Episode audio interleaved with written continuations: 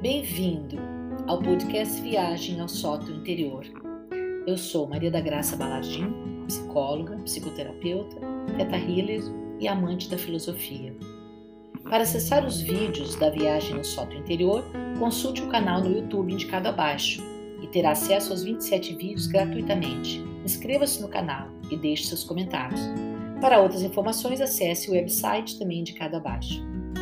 Este é o episódio 33. Esvaziei a mente e agora?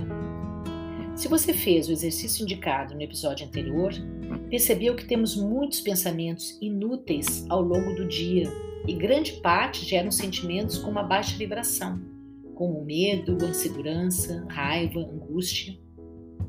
Quando consegue esvaziar a mente destes sentimentos e dos pensamentos que os produzem, pode começar a preencher com pensamentos conscientes que o auxiliem no seu percurso para atingir seus objetivos e ter uma vida mais plena, mais feliz. As artes marciais ensinam a evitar o movimento fútil na sua prática, aquele que despende energia inutilmente, para que o movimento correto, puro em seu propósito, possa ser aperfeiçoado cada vez mais com a repetição, essa premissa também pode ser aplicada à dimensão invisível, mental. E o exercício que fizemos no episódio anterior vai permitir agora utilizar energia em pensamentos, sentimentos ou percepções que sejam benéficas, úteis no desenvolvimento sem efeitos indesejáveis. A partir dessa consciência, poderá utilizar as lições de sabedoria dos grandes mestres da história para preencher a sua caixa de positivos e ampliar as frases promovem sentimentos benéficos. Poderá enriquecer esse ato por meio da criação de imagens sobre o que deseja ser, realizar e sobre o ambiente em que deseja estar, incluindo as pessoas e a realidade material. Estaremos nos valendo do que escreveu o físico Amit Goswami em seu livro A Física da Alma, sobre o poder curativo das imagens.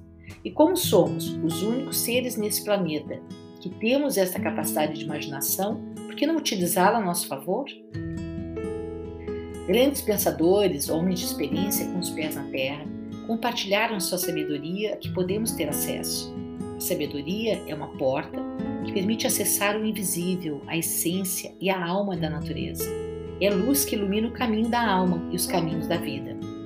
Não aprender com a experiência dos grandes pensadores, filósofos, sábios, cujos ensinamentos resistiram a tantos milênios, é uma atitude incongruente com o desejo de aperfeiçoamento. Costumamos dizer, não é preciso reinventar a roda. Então, por que não aprender com o que já foi vivenciado e transmitido por milênios e ainda resiste no tempo?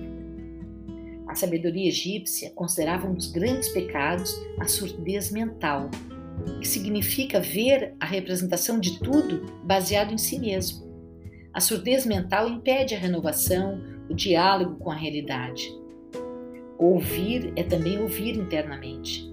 Temos que nos atrever a ser diferentes, a mudar, a ousar, a ter uma certa rebeldia. O antídoto para a surdez mental é o discernimento.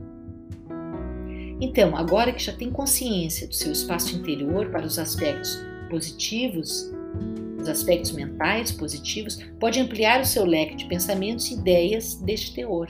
Pode começar identificando dentre os grandes pensadores, mestres da humanidade, aquele que o mais o impressiona, cujos ensinamentos têm alguma ressonância dentro de si.